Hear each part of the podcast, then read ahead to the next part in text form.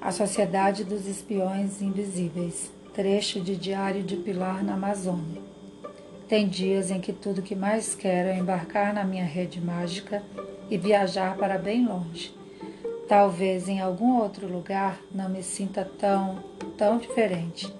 Eu sei que minha mochila é toda rabiscada, que meus tênis vivem cheios de lama, que meu cabelo está sempre um pouco arrepiado, mas nada justifica o que a Suzana fez comigo.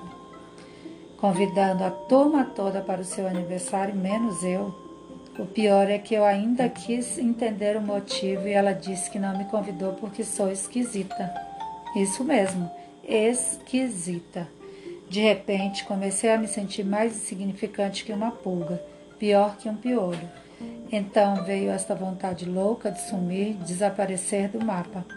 Fugi da sala correndo e já estava no portão da escola quando Breno me alcançou. Bem que tentei fingir que não estava ligando a mínima, mas como ele me conhece bem, percebeu na mesma hora que eu estava furiosa como um dragão, prestes a soltar fogo pela boca. Aquela Susana é uma. Ah, ela é uma parapetelunga. Parapetê o quê? É isso mesmo que você ouviu. Acabei de inventar esse xingamento. Pode xingar, você tem toda a razão, Pilar. Mas não ligue não, que a festa dela vai ser um verdadeiro sonífero. Não vou nem amarrada. Fale a verdade, Breno. Qual o meu problema? Você é diferente, isso às vezes incomoda, só isso. Pronto, até você me acha diferente? Pode falar que sou esquisita, fale.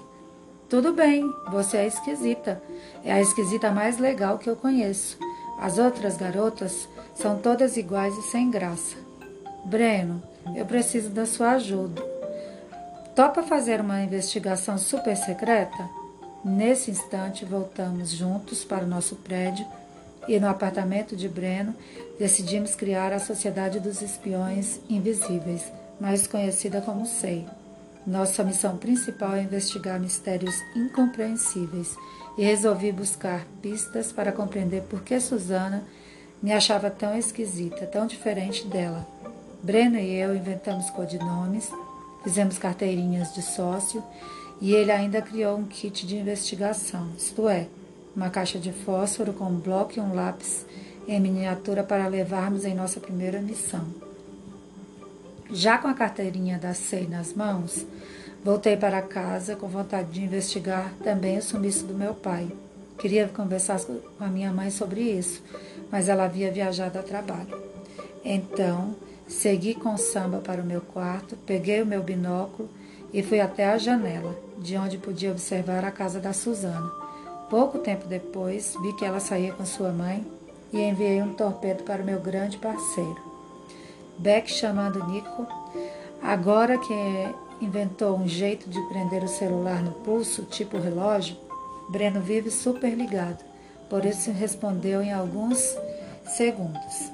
É, Urg. Eu insisti. Super Urg? Descemos as escadas do prédio, correndo e conseguimos chegar na rua a tempo de seguir Suzana e sua mãe. Logo depois da primeira esquina, percebemos que as duas caminhavam para o cabeleireiro. Anota aí, Pilar. Diferença número um. Você jamais passaria a tarde do seu aniversário no cabeleireiro. Nunca mesmo. Com tantos lugares no mundo para conhecer, por que passaria meu grande dia trancada aí dentro? Vamos entrar? Claro, mas não podemos ser vistos, falei.